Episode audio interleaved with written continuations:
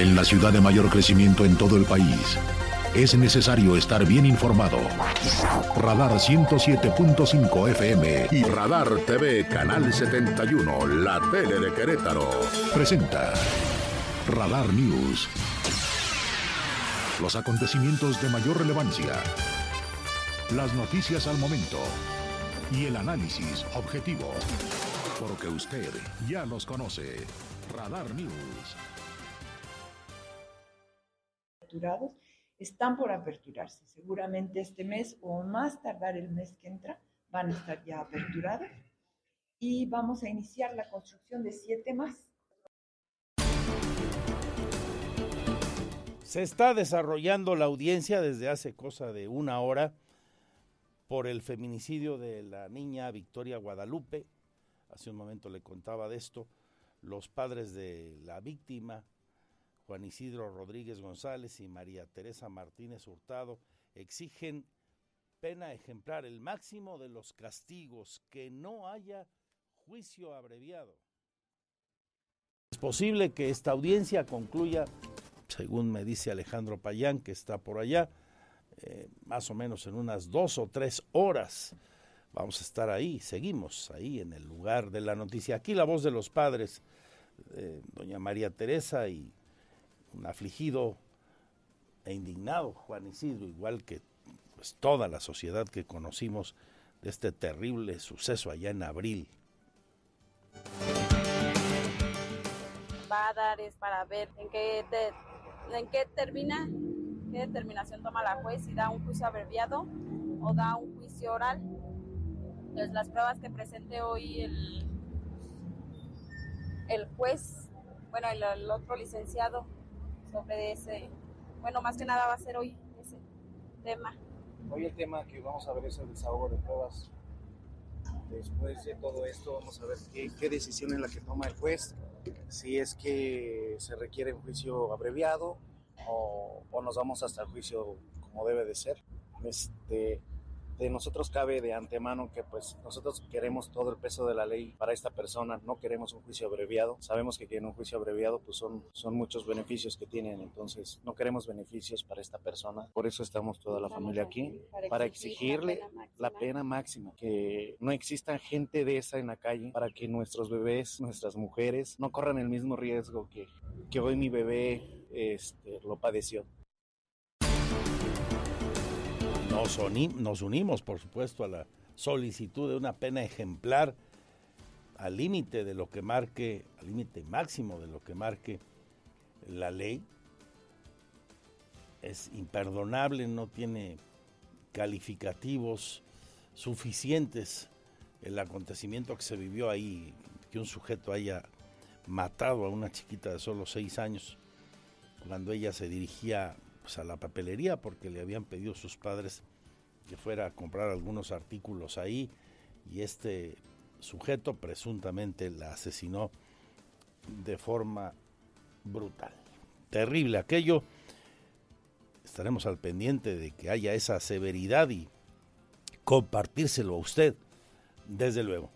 En noticias de nuestros municipios, vamos a San Juan del Río, donde ayer unos eh, policías detuvieron pretendieron hacerlo a brigadistas del partido Morena que realizaban proselitismo en una colonia con el argumento de que habían recibido una llamada anónima y que eran unas personas que estaban inquietando y pidiendo datos a los vecinos del lugar. Tuvieron que intervenir los propios vecinos para que no ocurriera la detención formal por parte de esos elementos de la policía sanjuanense y hoy habla el coordinador estatal de estructura del partido, de ese partido de Morena, respecto a lo acontecido. Piden lo siguiente. Pero bueno, sobre todo hacer la denuncia pública porque es un hecho, no es el primer hecho. Ya brigadistas que están bajo la coordinación de un servidor los habían intentado intimidar bajo la supuesta, de las policías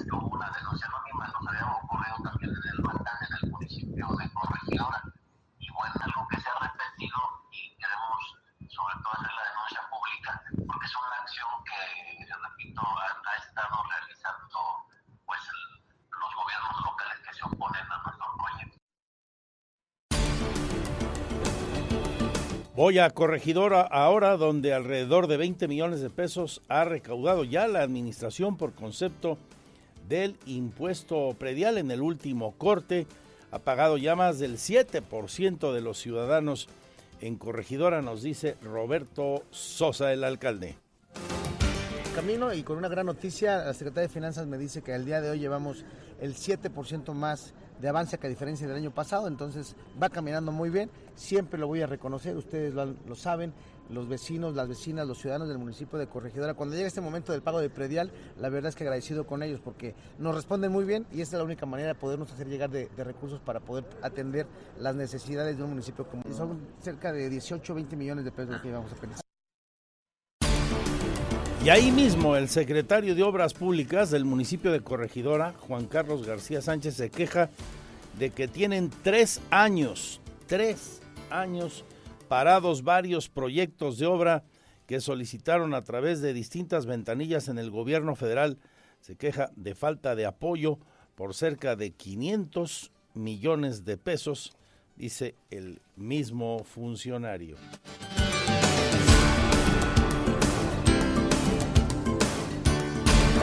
De economía, finanzas y negocios ya salió el dato final de inflación. Vamos a comentarlo con Diego Hernández. Le tendremos un análisis respecto de ello. También hablaremos de política y políticos.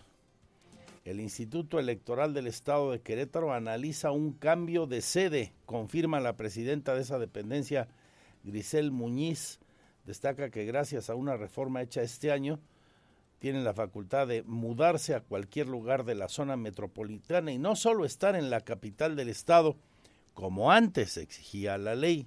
Podría haber ese cambio, la permanencia de los institutos electorales, dijo por otra parte, a propósito del debate sobre la reforma electoral, abona a la coordinación con otras instancias y es necesaria su presencia, dice Grisel Muñiz, presidenta del Instituto Estatal Electoral.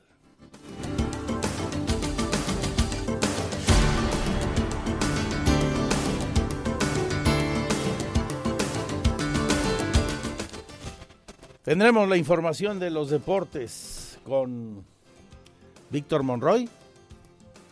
Ya están listos los partidos de la serie de comodines y los horarios en los que se jugarán, en los que se disputarán esos seis encuentros. La acción de los playoffs en esta temporada arrancará el sábado a las tres y media de la tarde, tiempo de México, cuando San Francisco reciba a Seattle. El segundo partido será la visita de los Ángeles Chargers a Jacksonville, a las Panteras a las 7:15. Para el domingo 15 hay tres encuentros programados. El primero será a las 12 con los Delfines de Miami que regresan a una serie de comodines y los Bill de Buffalo al terminar ese encuentro, es decir, por ahí de las 3:30, los Gigantes visitarán a los Vikingos en Minnesota.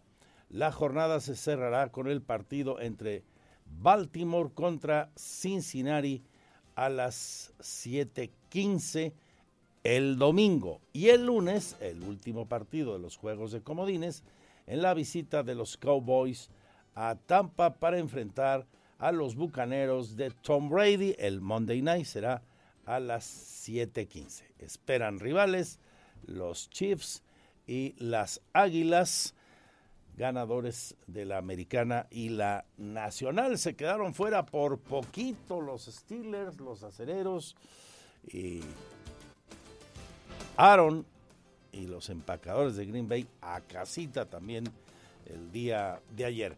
Inició el fútbol mexicano, hoy el último partido de la jornada, entra en acción en su casa en el Estadio Hidalgo el Pachuca.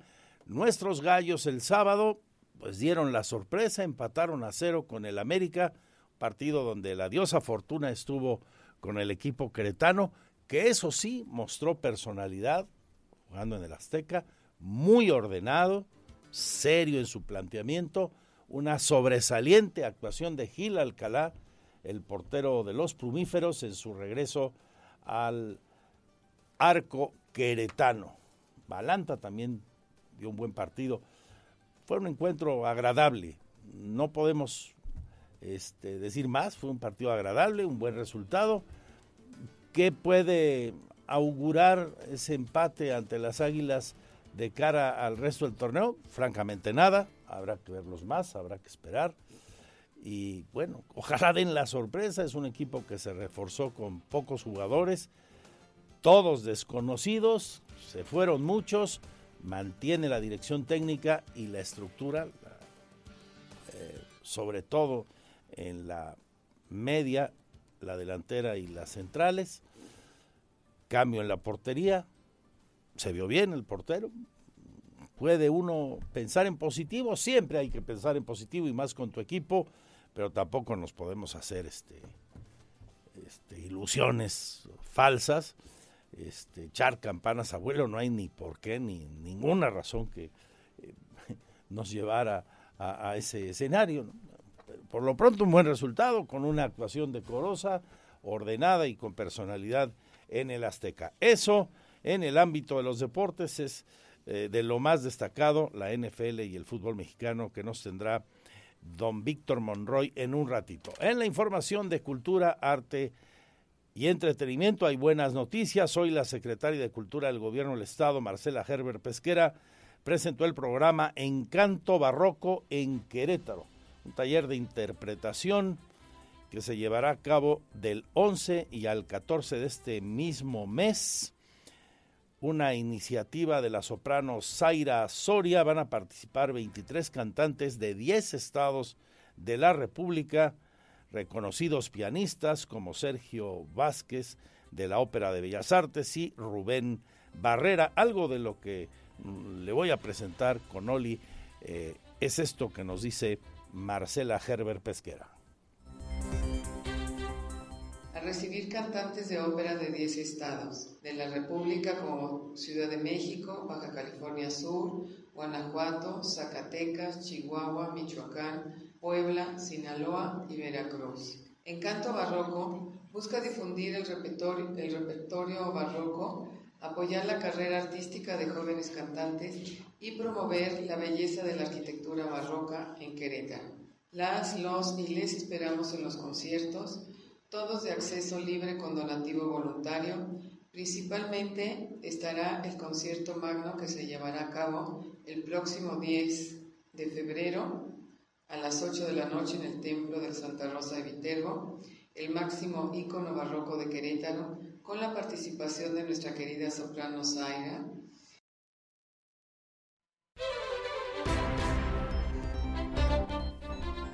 Quédese con nosotros hasta las 3 de la tarde son lo mejor de nuestro programa. Análisis con Jaime Septién, el caso brasileño de este fin de semana. Le destacaba en el tema de la inflación, el índice nacional de precios al consumidor repuntó a 7.82% anual en diciembre de 2022, otra vez arriba, ligeramente, pero arriba del registro del mes previo. El subyacente moderó su crecimiento a solo 8.35, solo entre comillas. La inflación medida por el Índice Nacional de Precios al Consumidor había sido de 7.80% anual en noviembre, luego de contabilizar su tasa anual máxima en 21 años y 8 meses en agosto y septiembre del año pasado, con 8.70% en cada caso. Así que cierra 2022 en 7.82% la inflación general y la subyacente en 8.35. Regresamos con el detalle de esto y mucho más, la información en vivo de lo que está ocurriendo, como le digo, allá en el Querétaro Centro de Congresos, en esa interesante como importante jornada de la tercera sesión ordinaria del Consejo Estatal de Seguridad, dando un informe de los avances de los avances de las acciones programadas en la estrategia 2022-2027.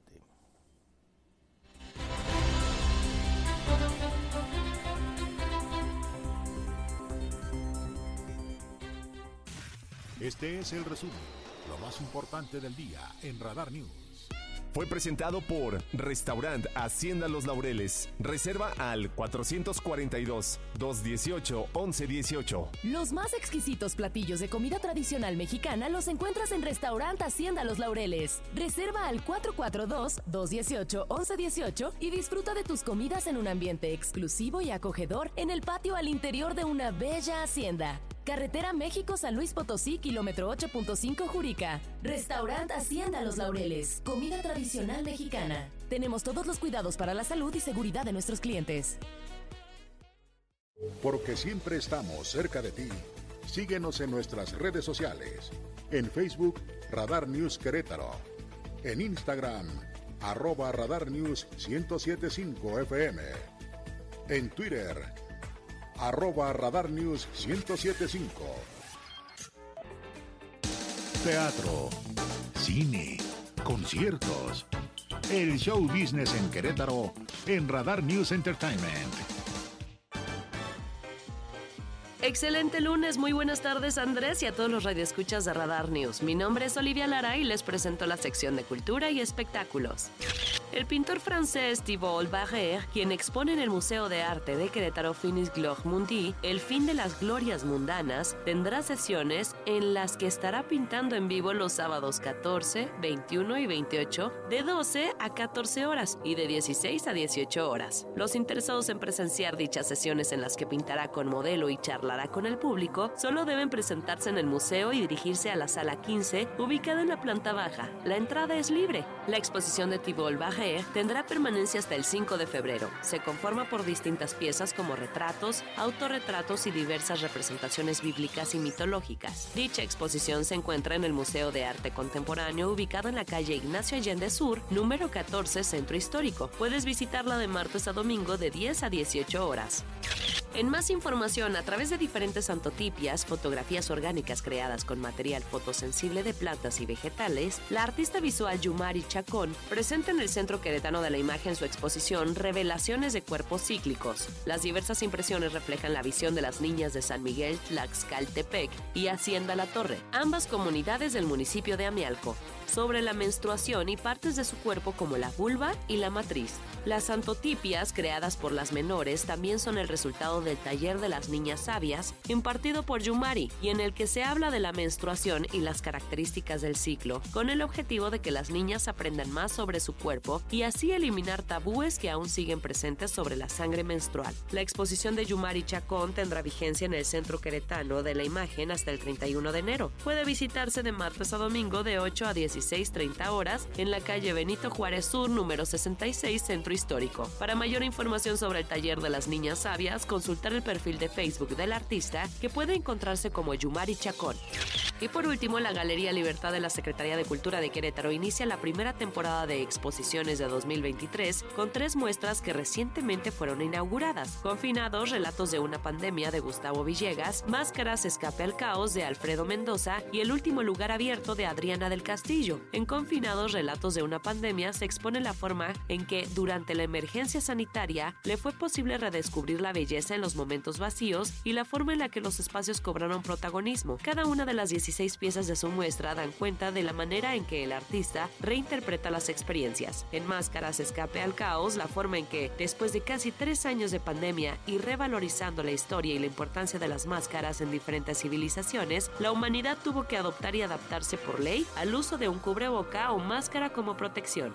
Finalmente, el último lugar abierto de la arquitecta y artista Adriana del Castillo consiste en una selección de bocetos de los últimos tres años de trabajo personal en diferentes formatos como dibujo, pintura, mural, fanzine y animación. Las tres exposiciones permanecerán abiertas al público hasta el 12 de febrero en un horario de 10 a 20 horas de martes a domingo en la Galería Libertad, que se ubica en el Andador Libertad número 56, Centro Histórico. Esto fue todo en Cultura y Espectáculos. Buen provecho, excelente lunes y hasta pronto.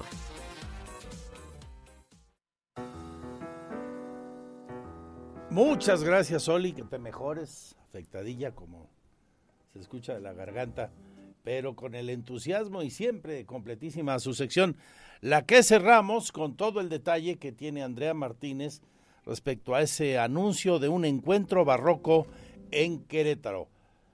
Buena ópera en casa.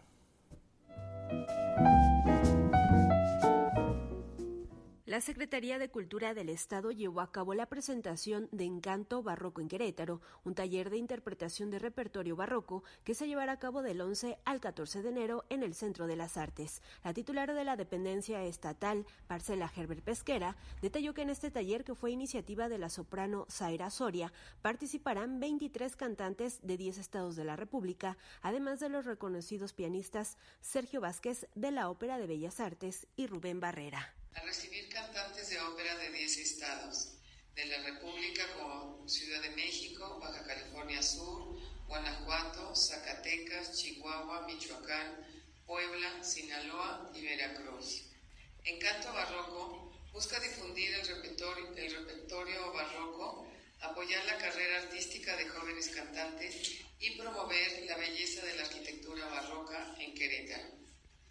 Las, los y les esperamos en los conciertos Marcela Herbert agregó que en cuatro días en el marco de este taller se realizarán clases magisteriales, conferencias y ensayos, mientras que su culminación, añadió, será el 14 de enero con un concierto en el auditorio del CEART a las 7 de la noche, en el que participarán cinco sopranos, dos mezzosopranos, dos contratenores y tres barítonos de Querétaro, Ciudad de México, Baja California Sur, Guanajuato, Zacatecas, Chihuahua y Michoacán. La titular de la Secretaría de Cultura Estatal destacó que Encanto Barroco es un proyecto de la soprano Zaira Soria, apoyado por el Programa de Estímulos a la Creación y Desarrollo Artístico Querétaro 2022, que pretende difundir el repertorio barroco, apoyar la carrera artística de jóvenes cantantes y promover la belleza de la arquitectura barroca en el Estado. Este proyecto concluirá con otro magno concierto que se llevará a cabo el próximo 10 de febrero a las 8 de la noche en el Templo de Santa Rosa de Viterbo, con la participación de la soprano Zaira Soria, así como de Alfonso Pacheco en el violín, Omar Aguayo en el sello y Sergio Vázquez en el clavecín. El acceso a los dos conciertos anunciados son libres con donativo voluntario. Para Grupo Radar, Andrea Martínez. Porque siempre estamos cerca de ti. Síguenos en nuestras redes sociales. En Facebook, Radar News Querétaro. En Instagram, arroba Radar News 1075 FM. En Twitter, arroba Radar News 1075.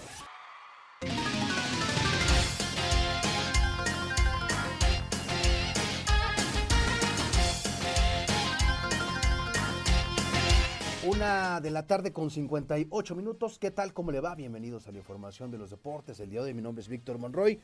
Les saludo en esta semana, en este lunes, en este lunes de principios del mes de enero. Regreso a clases. ¿Qué tal le fue? con el tema del tráfico. Bueno, pues vamos a, a ver cómo se da en los siguientes días. Ni modo a los chavos, ¿no? Que ya estaban acostumbrados a despertarse poquitito tarde, pues hoy tendrán que regresar a su rutina. Oiga, arrancó la semana, la jornada número uno del fútbol mexicano. Recuerde usted dos partidos pospuestos, el de Mazatlán en contra de León por el tema de la violencia suscitada el pasado eh, jueves y viernes allá en aquella eh, entidad en general, ¿no? En Sinaloa. Y bueno, pues también se pospuso el Atlas en contra de Toluca. Ahí el tema fue las malas condiciones en las que se encuentra la cancha del Estadio Jalisco y el resto de la jornada se llevó a cabo de la siguiente manera. Necaxa pierde en casa tres goles a dos ante el conjunto de San Luis. Las Águilas del América y los Gallos Blancos del Querétaro empataron a cero goles en un punto de oro para Querétaro. Lo importante para Gallos es sumar. Y sumaron un puntito, empate con dolor, con eh, sabor a derrota para el equipo americanista que pues no comenzó con el pie eh, derecho como hubieran querido, venciendo a unos pues eh, gallos blancos del Querétaro que pintaban para ser la víctima ideal. Monterrey pierde un gol por cero ante las Chivas Rayadas del Guadalajara, esas Chivas que están ilusionando, que emocionan a la comunidad chivarmana y que bueno, pues desde la pretemporada, ya sabe usted, dejó buenas sensaciones, buen sabor de boca el actor del equipo del Guadalajara con Belko Paunovic al frente del equipo rojiblanco y ahora bueno, pues las Chivas consiguen esta primera victoria. Los Pumas le salió la jugada le salió a Rafa Puente del Río y sus Pumas vencieron con un hombre de más, dos goles por uno al conjunto de Juárez, que por cierto, Rafa Puente fue recibido entre abucheos y silbidos. Allá en Ciudad Universitaria hay, una, hay un sector que no quiere o que no está de acuerdo con la llegada de Rafa Puente al equipo universitario y bueno, pues finalmente ayer se dio eh, la primera victoria de la temporada. Santos pierde en casa en el TSM ante los Tigres de Diego Coca, que qué bien están jugando, ¿eh?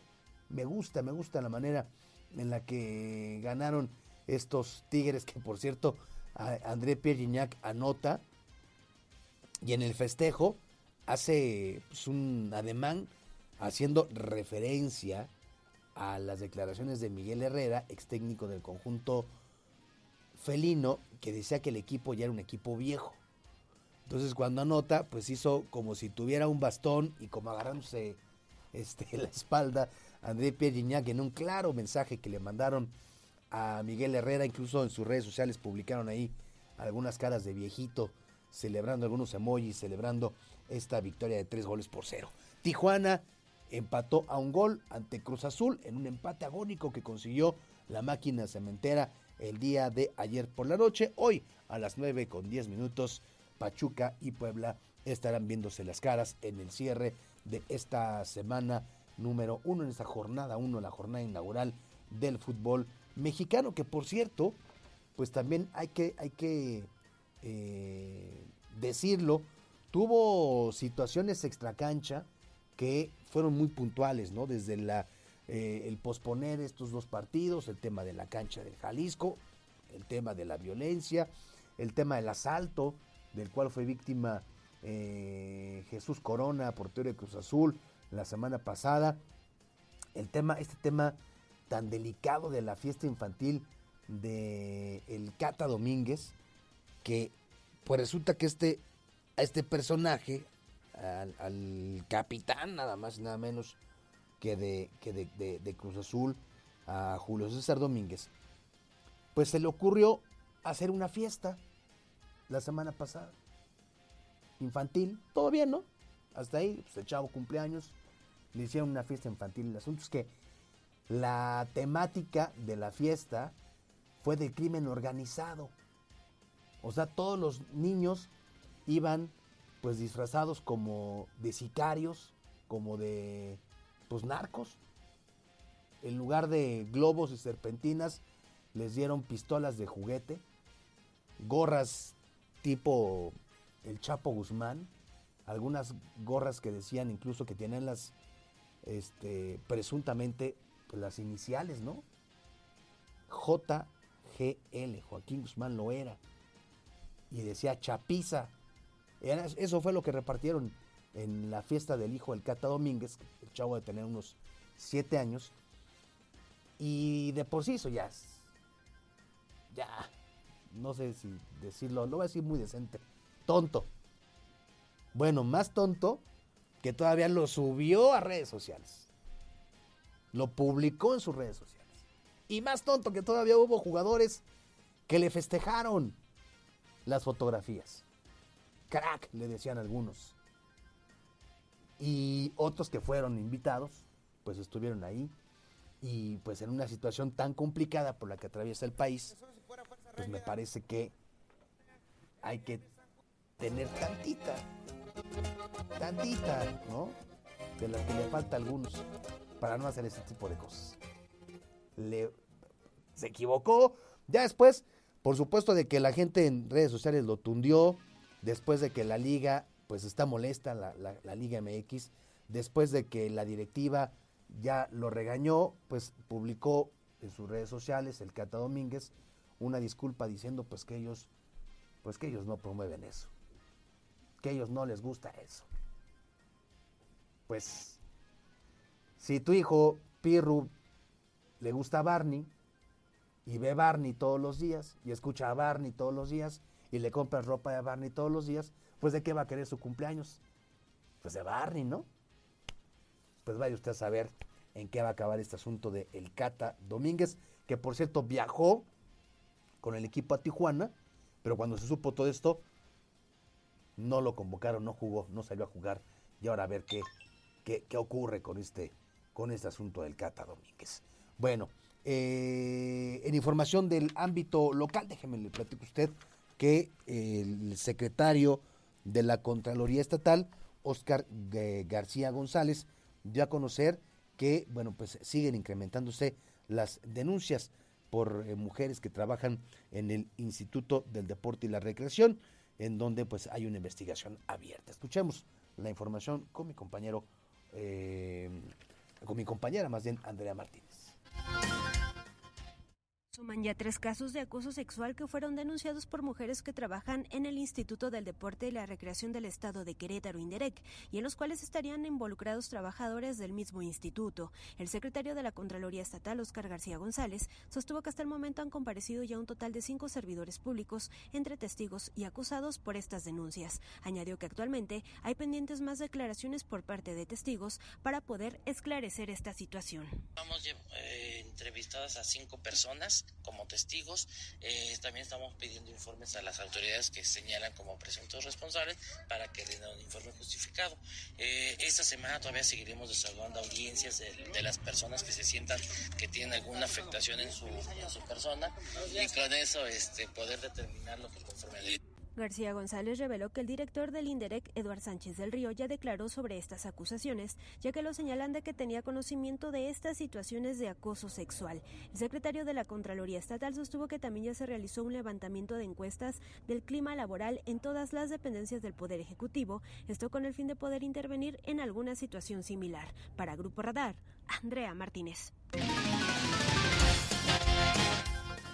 Oiga, hablemos de la NFL y es que ya la temporada regular llegó a su, a su fin. Se jugó la última semana, la semana número 18, y los que estaban en posibilidades de alcanzar los últimos boletos para la postemporada lo hicieron. Otros más pues se irán a casa, se quedaron en el camino a no poder lograr los resultados que les permitieran continuar con vida. ¿Qué equipos se clasificaron a los playoffs? En la conferencia nacional están las Águilas de Filadelfia, los Vaqueros de Dallas, los Gigantes de Nueva York, los 49 de San Francisco, los Vikingos de Minnesota, los Bucaneros de Tampa Bay y los Halcones Marinos de Seattle. En esta conferencia nacional, las Águilas de Filadelfia terminaron como el mejor equipo de la nacional, por lo que van a descansar en la semana de comodines y se van a enfrentar de esta manera. Los 49 de San Francisco ante los halcones marinos de Seattle, los vikingos de Minnesota en contra de los gigantes de Nueva York y los vaqueros de Dallas estarán jugando ante los Bucaneros de Tampa Bay. Esto por la conferencia nacional. En la conferencia americana avanzaron los Bills de Buffalo, los Jaguares de Jacksonville, los jefes de Kansas City, los cargadores de Los Ángeles, los Bengalíes de Cincinnati, los, eh, los Ravens de Baltimore y los Delfines de Miami. En la conferencia americana, Kansas City se convirtió en el mejor equipo de la conferencia. Ellos van a descansar en la semana de comodines y ahora enfrentarán o estarán esperando los resultados entre los equipos de eh, los Bills de Buffalo que jugarán ante los Delfines de Miami, los Cuervos de Baltimore ante los Bengales de Cincinnati y los Jaguares de Jacksonville van a jugar ante los Cargadores de Los Ángeles. Estos juegos de comodines se van a llevar a cabo el sábado 14 y domingo 15 de enero. Eh, van a ser dos el, eh, juegos en sábado, tres juegos el domingo y el lunes 16 se llevará a cabo un encuentro más. Luego la ronda divisional tendrá encuentros entre el sábado 21 de enero y el domingo 22 de este mes. Y los dos partidos por el campeonato de conferencia se van a desarrollar el domingo 29 de enero, mientras que el Super Bowl, ya lo sabe usted, será el domingo 12 de febrero. Super Bowl número 57, para que usted lo vaya considerando en su agenda. Hoy a las 3 de la tarde, Roberto Sosa Calderón y un servidor lo esperamos en Radar Sports. Vamos a platicar de todo lo que dejó esta semana, esta jornada inicial del fútbol mexicano del Clausura 2023. Vamos a hablar de los equipos pues, que mostraron cualidades, los que comenzaron un poco desinflados y el panorama que se viene para algunos equipos como Gallos Blancos este próximo eh, en este torneo. Y vamos a platicar también de los playoffs de la NFL y mucho, mucho más en la actualidad de los deportes. Ya lo sabe, al terminar la segunda emisión de Radar News. Gracias, mi nombre es Víctor Monroy. Buenas tardes.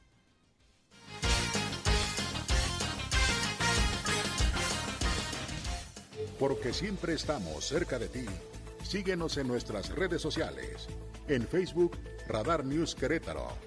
En Instagram, arroba Radar News 1075 FM. En Twitter, arroba Radar News 1075. Radar. Dos y cuarto, luego de los deportes y la información más destacada del día, ya están los juegos de postemporada, los juegos de comodines.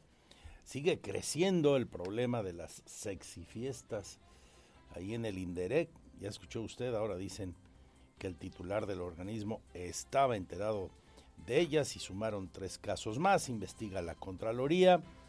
Este día que se está realizando, le he venido contando a lo largo del programa, la cumbre de jefes de Estado de Norteamérica, Joe Biden y López Obrador reunidos en este momento. Más tarde, el presidente mexicano con eh, el primer ministro canadiense, Justin Trudeau, y así se seguirá desarrollando toda la tarde de hoy. Le vamos a seguir manteniendo informados. Y como decíamos al inicio del programa, acababa de iniciar, ya concluyó la importante reunión, tercera sesión ordinaria del Consejo Estatal de Seguridad, con el informe de avance de acciones del programa para 2022-2027. ¿Qué se ha dicho ahí? Tenemos lo más destacado, como siempre, aquí en el lugar de la noticia. Andrea Martínez, regreso contigo al sur de la capital queretana. ¿Qué tal Andrés? Nuevamente te saludo con gusto y también a toda la audiencia. Pues así es que Querétaro es de los estados más avanzados del país en el modelo de policía de proximidad, así lo destacó en su mensaje la titular del Secretariado Ejecutivo del Sistema Nacional de Seguridad Pública, Clara Luz Flores Carrales. Esto pues en este informe de avances en acciones del Programa Estatal de Seguridad 2022-2027 en el marco de la tercera sesión ordinaria del Consejo Estatal de Seguridad. Y bueno, como ya les adelantaba en este marco, bueno, pues eh, recalcó que el Estado ha cumplido con tres exhortos que se hicieron en el pasado Consejo Nacional de Seguridad que se llevó a cabo en Veracruz, los cuales son, eh, pues primero que los recursos FAS vayan al sistema penitenciario, también que el 20% de los recursos del Fortamun vayan directamente a las necesidades de la seguridad y que el 20% de recursos del FAS se destinen a los municipios. Escuchemos eh, pues parte de este mensaje que recalcaba la titular del Secretariado Ejecutivo del Sistema Nacional de Seguridad Pública. El esfuerzo que se hace todos los días por cada uno de los policías, por cada uno de los miembros que trabajan en las entidades municipales. Eh, hago referencia al Fortaseg porque uno de los, inconvenientes que nos muestran y que nos refieren en cuanto a los municipios, y hay que decir que, que los municipios deben de tener una policía fortalecida, esto lo menciono no porque en, en Querétaro tengamos esa necesidad, pero hay que reiterarlo y subrayarlo esta necesidad de que tengamos una policía con capacidades suficientes, confiable, una policía que tenga una prestación de servicios suficiente y a la altura de estos eh, municipios. Y, bueno, la principal necesidad es el dinero. En el secretariado nos toca repartir los recursos que se tienen del Fondo de Aportaciones para la Seguridad, el FAS, pero también nos toca ver la necesidad que hay de parte de los municipios. He de decir que hay una instrucción eh, muy firme por parte del presidente Andrés Manuel de que busquemos fortalecer las policías municipales como ese vínculo suficiente para poder eh, establecer esta estrategia nacional de seguridad que le existe y que le existe a través de la Guardia Nacional pero que también hay que decir que no va a haber Guardia Nacional suficiente si no tenemos policías competentes y suficientes para proteger cada quien en su ámbito de competencia a nuestros ciudadanos.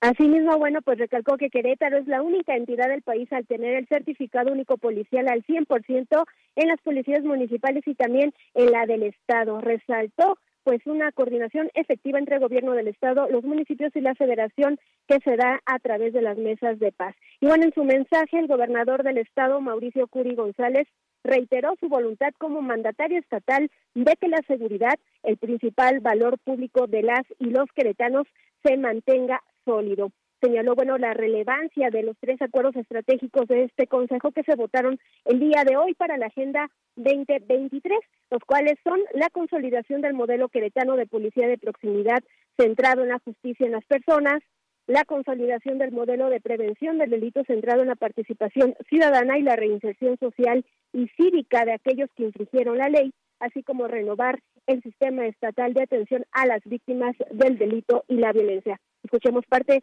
de este mensaje que compartió hace unos minutos el gobernador de Querétaro.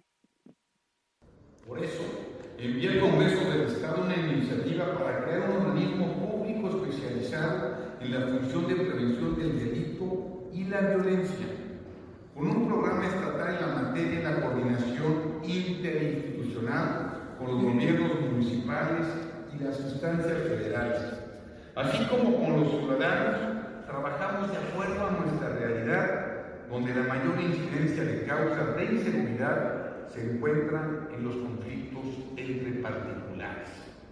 Necesitamos más participación y contribución cívica de nuestra población. Requerimos que los bienes intangibles que nos pertenecen, como las tradiciones y nuestra cultura por la paz, se fortalezcan. Contexto nacional de violencia, en Querétaro seguiremos trabajando para batir el delito, aumentar la confianza en la autoridad para que el ciudadano denuncie y buscando más justicia alternativa, que, podamos pasar de la sanción a tener los espacios para que las personas que violen la ley tengan una oportunidad más para ser ejemplo de civismo y de legalidad. Y bueno, entre los resultados históricos que se dieron a conocer en esta sesión se encuentran las remisiones a juzgado cívico y puestas a disposición por parte de la Secretaría de Seguridad Ciudadana. También en su mensaje el fiscal general del Estado, Alejandro Echeverría Cornejo, destacó que durante el 2022 hubo 40 homicidios menos, lo que representa una disminución del 17% en comparación con el año 2021 respecto a las 12 carpetas de investigación iniciadas por feminicidio, afirmó que todas se encuentran esclarecidas y bueno, también destacó una reducción del 9.2% en lesiones dolosas. Esto, pues en términos eh, de estadísticos respecto a estos temas de los delitos. Y bueno, en esta sesión que se llevó a cabo en el Centro de Congresos estuvieron presentes eh, pues los integrantes del gabinete estatal, también los 18 presidentes municipales acompañados eh, pues cada uno por sus secretarios y directores de seguridad pública, la magistrada presidenta del Tribunal Superior de Justicia, Mariela Poncevilla, empresarios, por mencionar algunos, Andrés. Los diputados, en fin, fue una reunión grande ahí en el salón del tercer piso del Querétaro Centro de Congresos. Y concluimos lo más relevante de lo que ha ocurrido ahí. La gente está abandonando el sitio apenas con eh, el mensaje de Echeverría. Hoy tuvo que hablar el fiscal y esto es algo de lo destacado que dijo el maestro Echeverría Cornejo.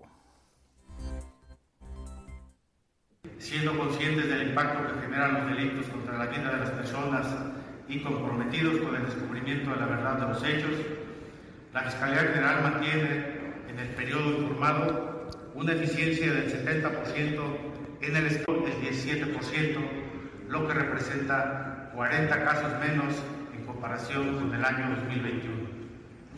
La Fiscalía General es la tercera institución con mayor eficiencia en el esclarecimiento de los homicidios dolosos, de acuerdo con la quinta edición del Índice de Impunidad del Homicidio Doloso y Feminicidio, elaborado por la Organización Civil Impunidad Cero. Por último, quiero compartirles que el pasado 30 de diciembre se, publicó una importante reforma a la Ley Orgánica de la institución al crearse una vicefiscalía regional que atenderá a 14 municipios de nuestro estado en la región sur, semidesierto y de la Sierra Gorda, además de fungir como un enlace institucional con las autoridades de esta zona. Con ello, justicia penal en el país. Así pues, con estas acciones por la seguridad de Querétaro, que las y los servidores públicos de la Fiscalía General del Estado presentamos ante este Consejo Estatal, reiterándoles el compromiso que tenemos con las y los ciudadanos, con la paz, las libertades y la justicia. Bueno, pues aquí lo más destacado de lo que se informó en esta sesión ordinaria del Consejo Estatal de Seguridad sobre los avances en acciones del programa estatal en la materia para 2022-2027. Regreso con otras notas destacadas de la jornada este día que seguro usted ha notado mayor tráfico vehicular, una movilidad más lenta, el regreso a clases que ya se dio en el turno matutino en la educación básica, en la Universidad de Querétaro, en las escuelas privadas y que seguirá en los siguientes turnos el día de hoy. En reporte que tuvimos de la UCEBEC, solo dos escuelas sufrieron algún tipo de daño, acto vandálico o robos, básicamente de equipos de cómputo, nos dijo en andresesteves.mx el maestro Raúl Iturral de Olvera, quien es el titular de la UCEBEC. Maneje con cuidado, ya estamos de regreso a clases, tenemos obras, tenemos cosas que hacen por sus características que la circulación sea más lenta, con cuidado, guardando la distancia y evitar laminazos o cosas peores. Iré también hasta la ciudad judicial donde se desahoga el caso del feminicidio de la niña Victoria Guadalupe y muchas otras cosas importantes, pero lo mejor que usted siga con nosotros. Nos acercamos a la media, 2 con 27 minutos. Le recuerdo mi Twitter, arroba Andrés Esteves MX.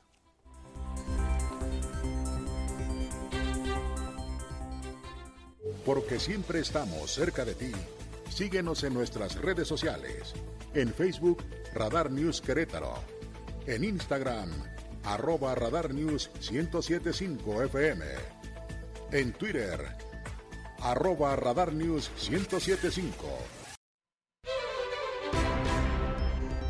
Tenemos unos cuantos segundos más de las dos y media de la tarde de esta intensa jornada de noticias de 9 de enero. Por ahí de las 12, Alejandro Payán, te saludo. Comenzó la audiencia que se había venido posponiendo, por cierto, para la presentación de pruebas, audiencia clave para la resolución del caso del feminicidio de la niña Victoria Guadalupe, allá en abril del año pasado, una chiquita de apenas seis años de edad. En el lugar de la noticia ha estado mi compañero Alejandro. ¿En qué van las cosas? Eh, señor Payán, platicaste con los padres de la infortunada chiquita. Así es, Andrés, muy buenas tardes. Pues efectivamente, como lo comentas, hace unos minutos acaba de concluir la segunda audiencia en torno a este lamentable caso que se registró en abril del año pasado. Déjame comentarte, Andrés, que aceptaban las pruebas, pero no se desahogaron en esta audiencia. La juez de control a cargo aceptó las pruebas que presentó la Fiscalía del Estado, aunque no fueron desahogadas, por lo que se dio por concluida esta audiencia intermedia en el caso del lamentable eh, pues homicidio de la menor Victoria Guadalupe. Solo resta esperar la fecha para la última audiencia donde se dará a conocer la pena que purgará el presunto responsable Salvador N., esta persona que pues ya se encuentra aquí en el penal de San José el Alto. Recordar un poco algunos datos del contexto. Los hechos se llevan a cabo el pasado 6 de abril en el fraccionamiento Paseos del Marqués, cuando la familia de la menor pues eh, reportó su desaparición posterior eh, pues eh, homicidio eh, lamentable caso que conmovió a toda la sociedad queretana y también eh, llamó la atención a nivel nacional eh, pues por el crimen. Esta audiencia pues bueno cabe recordar que ya será turnada finalmente al juez que dicte la sentencia la cual aún no tenemos fecha para esta audiencia pero pues destacar Andrés que afuera de las instalaciones de los juzgados había familiares y amigos de la familia pidiendo apoyo y sobre todo que no se llevara a cabo este juicio abreviado, por lo que, pues bueno, la juez eh, dictaminó que será eh, un juicio oral el que concluirá con este caso. Andrés, ¿te parece bien? Escuchemos un poco acerca del el parecer que dieron los padres al salir de esta audiencia intermedia. No, ahorita nada más esperar fecha para la última audiencia. se, se cumple lo que pedían que no se resolviera por eh, procedimiento abreviado. Sí. Sí. sí. eso es lo que estábamos buscando, que sí, no tanto hubiera... Fiscalía como nuestra defensora están exigiendo pena. Solo esperamos fecha para el juicio.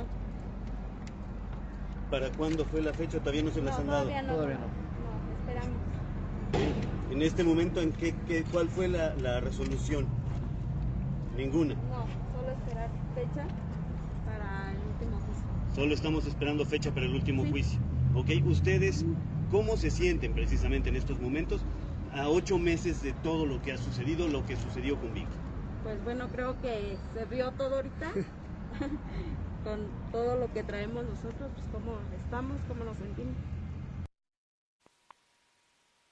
Andrés, pues eh, como podrás escuchar, eh, los padres eh, aún eh, pues eh, motiva esta entrevista que nos van saliendo de esta audiencia intermedia No donde es para pues, menos, ¿no?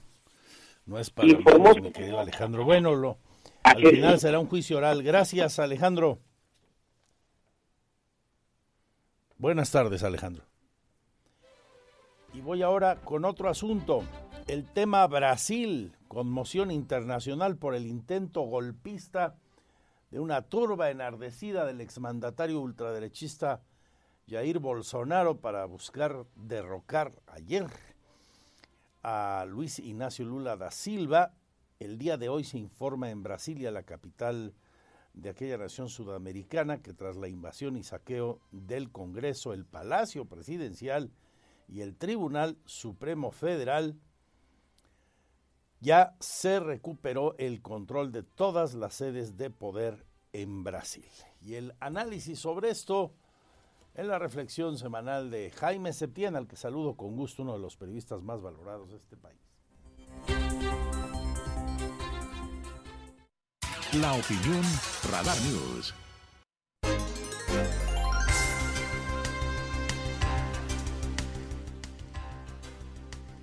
El fanatismo y la intolerancia están tomando el lugar de la democracia en muchos países del mundo. Eh, concretamente, pues ahora lo hemos visto en Brasil. El día de ayer miles de simpatizantes del expresidente Jair Bolsonaro irrumpieron en el edificio del Congreso, el Palacio Presidencial y la Corte Suprema. Afortunadamente las instalaciones no se encontraba el presidente Lula da Silva, en ese momento estaba en Sao Paulo, en el momento del ataque, y ninguna de las dos cámaras del Congreso estaba en sesión. Ciertamente las autoridades dicen que tienen controlada la situación y al menos 400 personas arrestadas. La toma de edificios públicos ocurre alrededor de una semana después de que Lula asumiera el cargo de presidente del Brasil. Varios líderes del mundo condenaron el ataque y expresaron su apoyo a la democracia. En Brasil las fotos son impresionantes, ¿no? Sobre todo eh, en el Congreso de Brasil, ¿verdad? Son impresionantes, son miles de personas eh, que habían establecido pues un campamento y que finalmente decidieron dar un golpe de Estado. Finalmente eso es lo que trataron de hacer. Bolsonaro se encuentra en Estados Unidos, desde un par de días antes de dejar el poder se fue a Estados Unidos, se encuentra pues en calidad de en calidad de refugiado, en calidad de exiliado, no sé exactamente en calidad de qué, pero eh, pues, pues sí, dijo que, eh, vamos, justificó a medias el ataque, un poco como Trump lo hizo hace, hace un par de años en el ataque al Congreso de los Estados Unidos por parte de los ultraderechistas que eran partidarios del presidente Trump y que son los mismos ultraderechistas que eran partidarios del presidente Bolsonaro, lo cual no quiere decir que solamente la ultraderecha esté, digamos, haciendo este tipo de, de ataques, ¿no? O de intentos de golpe de Estado, porque pues ahí tiene usted el, tema de Perú, donde el propio presidente, expresidente Castillo, que ahora se encuentra en la cárcel, pues trató de darse un autogolpe de Estado disolviendo el Congreso. La democracia está, está en tiempos muy bajos en el mundo. Ciertamente la decisión de Brasil pues fue por un, eh, poco menos de un punto de diferencia entre Bolsonaro y Lula da Silva. Pero realmente eh, esa es la democracia, ¿no? Es decir, puede perderse o ganarse por un voto, no, no, no es necesario que sea una grandísima diferencia y francamente, pues lo que sucedió ayer en Brasil nos pone los pelos de punta porque en muchos otros lugares del mundo, este, no quiero decir que también podríamos incluir a México, estos eh, grupos ultras de derecha o de izquierda da exactamente lo mismo, no, no, no, hay, no hay ninguna diferencia entre el fanatismo de izquierdas o de derechas, es exactamente igual de violento e igual de negacionista de los procesos y de los contrapesos de la democracia, pues eh, realmente nos ponen los pelos de punta porque ciertamente todos los sistemas que habían funcionado en Occidente, pues ahora están a merced de estos, uh, de estos ultras, de estos fanáticos, que como decíamos, os, un fanático es aquel que no sabe sumar más que hasta uno, no puede sumar más de uno. Y eso es lo que estamos viendo, por desgracia, en muchos países de nuestro uh, continente y en muchos países del mundo. Lula da Silva dice que no hay precedentes de lo que han hecho hoy los fascistas. Pues sí, también decían lo mismo, que no había precedentes de lo que habían hecho eh, en el eh, Capitolio, en Estados Unidos, en Washington, eh, los, los, los, ultraderechistas, pero también pues hay que pensar en lo que han hecho en Birmania, lo que han hecho en Indonesia, lo que han hecho en muchos otros lados, y no necesariamente son eh, de corte fascista, derechista, etcétera, etcétera. También eh, hay muchos, muchos otros eh, fanatismos. Y contra eso, pues realmente hay que, hay que exponer a como dé lugar los acuerdos y la sociedad de acuerdos y la sociedad de diálogo, que finalmente son los principios de la democracia. México no está exento de estos fanatismos, por desgracia, pero lo que ocurrió en Brasil nos tiene que poner otra vez eh, en alerta para que las instituciones que rigen las, eh, las elecciones sean instituciones ciudadanas o ciudadanizadas y que no estén a merced como lo estuvieron durante los tiempos de Bolsonaro, a merced de una persona, a merced del presidente. Este es mi comentario del día de hoy, Andrés, amigos, muchas gracias.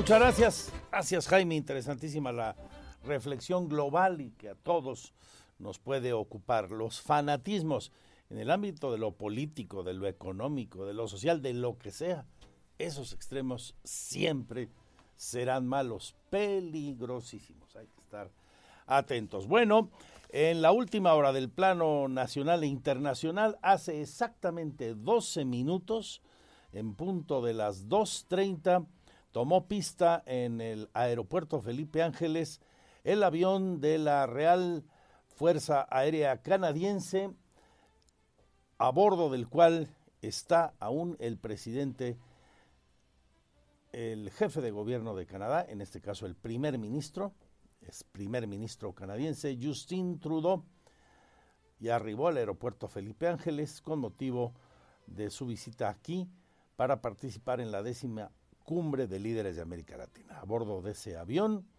el primer ministro llega y es recibido a pie de escalinata por Andrés Manuel López Obrador, el presidente de México. Así que esto acaba de ocurrir está ya en nuestro país a las 2 con 30 minutos exactamente. El presidente mexicano veía aterrizar el avión de su homólogo, el primer ministro de Canadá, Justin Trudeau. Ayer, ahí mismo, recordemos, en la misma eh, base aérea, en el mismo puerto aéreo, el presidente de México recibía a Joe Biden, con el que ya se ha reunido en dos ocasiones a lo largo de la jornada de ayer y hoy.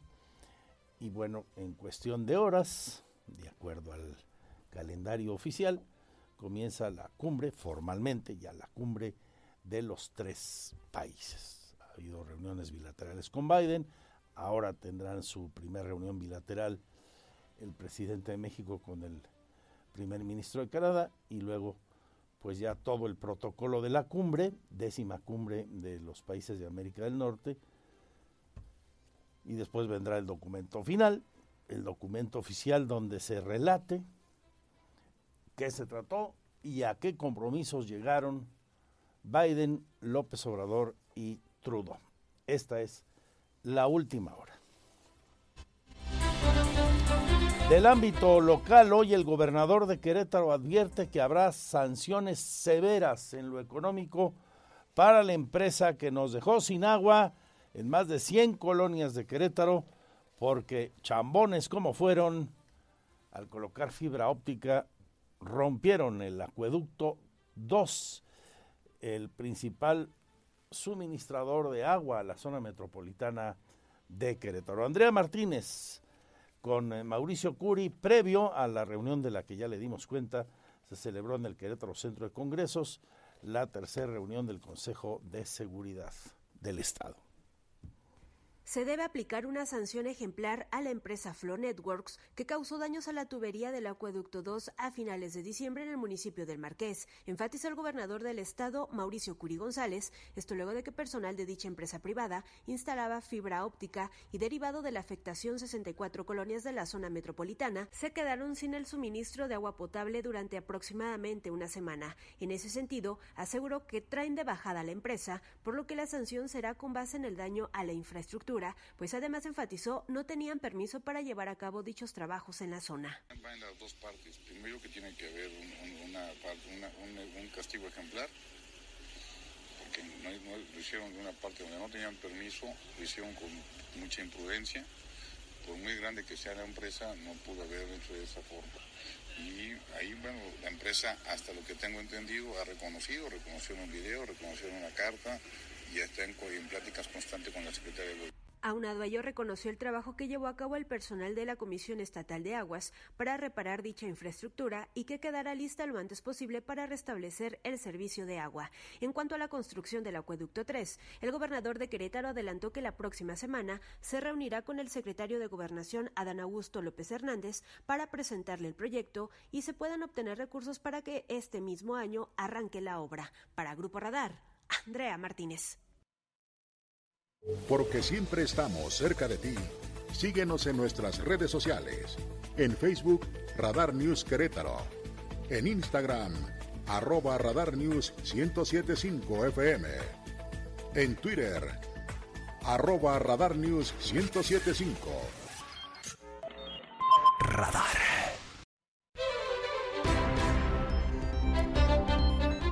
Dice el diputado morenista Orihuela que buscará regular a los elementos de seguridad privada y cadeneros de los antros. Ha habido varias tragedias, recordemos una última en la culpable de Jurica, que llevó a la muerte a un ciudadano norteamericano. Y los casos se han venido repitiendo cada vez con más frecuencia, en diferentes modalidades de, agresiones a, clientes, a, los usuarios, a los hombres y mujeres de Querétaro, jóvenes que van a buscar diversión y terminan pasando un mal rato o algo peor incluso. Es Cristian Orihuela el que presenta la iniciativa para reformar la ley de seguridad del Estado en esta materia. De las problemáticas que hemos visto en bares y antros, queremos regular a los elementos de seguridad. ¿Qué es lo que pretendemos con esta iniciativa? Pretendemos que se adecúen la ley de seguridad para el Estado de, Querétaro para que el personal de seguridad de cualquier establecimiento comercial cumpla con lo establecido en la ley de seguridad del Estado de Querétaro. Con estas adecuaciones se consideran las personas físicas que presten este servicio de seguridad y o vigilancia en establecimientos comerciales de cualquier giro, además de centros nocturnos, bares, antros, etcétera. Y si usted es derecho habiente de Infonavit, le recuerdo que el día de mañana, ojo, mañana 10, vence el plazo para la reconversión de créditos de Infonavit a pesos. Si tiene usted un crédito y lo adquirió, cheque que esté en pesos y si no, ah, vaya usted al Infonavit. Habla la delegada Diana Félix Andrade.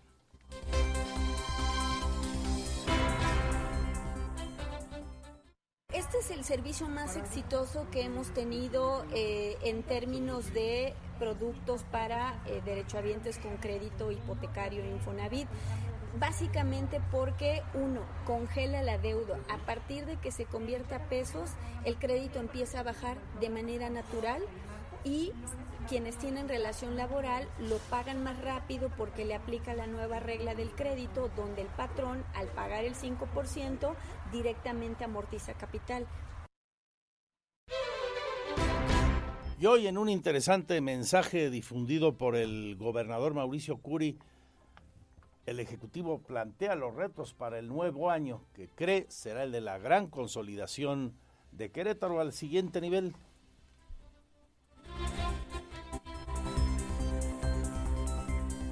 Somos un gobierno solidario.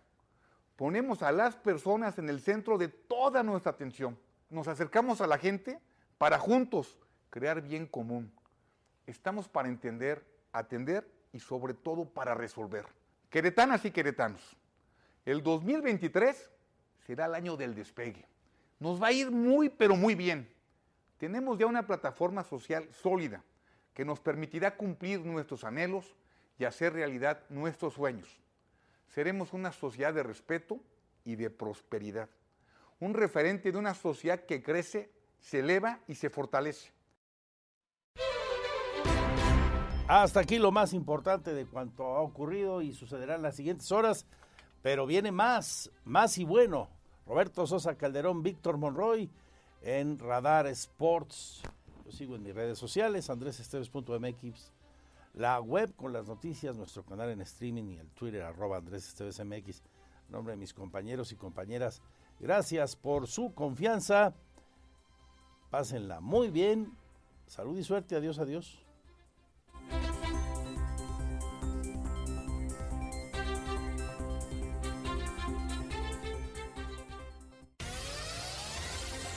Ahora está usted bien informado. Radar News. Los acontecimientos de mayor relevancia, las noticias al momento y el análisis objetivo. Escúchalo por el 107.5 FM Radar y velo por Radar TV Canal 71, la tele de Querétaro. Usted ya los conoce. Radar 107.5 FM. Lo esperamos en nuestra próxima emisión.